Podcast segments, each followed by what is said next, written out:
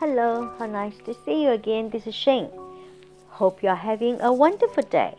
Today I'm going to read you a short story titled Dirty Hands. Hmm, hmm. okay, let's have a look at the story. Harry is a small boy and he hates soap and water. Three or four times every day, his mother asks him to wash hands. But Harry only puts his hand in the water for a few seconds and then takes them out. One day, Harry's uncle and aunt bring their small son, Tom, to Harry's home.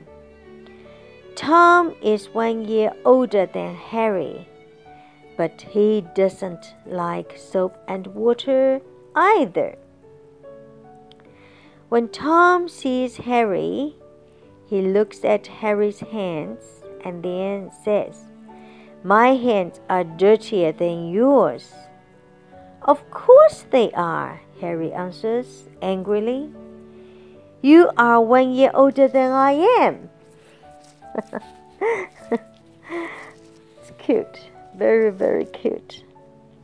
Okay, dirty, D I R T Y, dirty.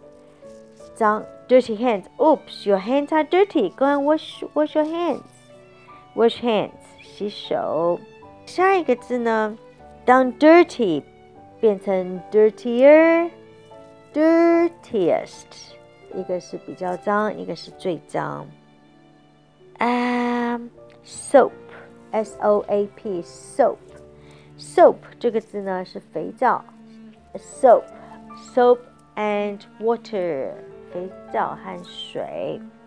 Either, E I T H E R, I like it too. Too 在这边是也是，我也喜欢。I don't like it either，我也不喜欢。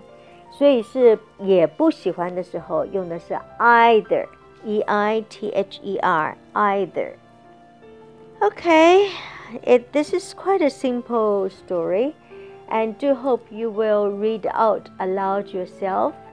And remember, practice makes perfect. Every day we read a short story in 英语故事课堂，请关注公众号“英语故事课堂”。And I look forward to seeing you tomorrow. Ciao.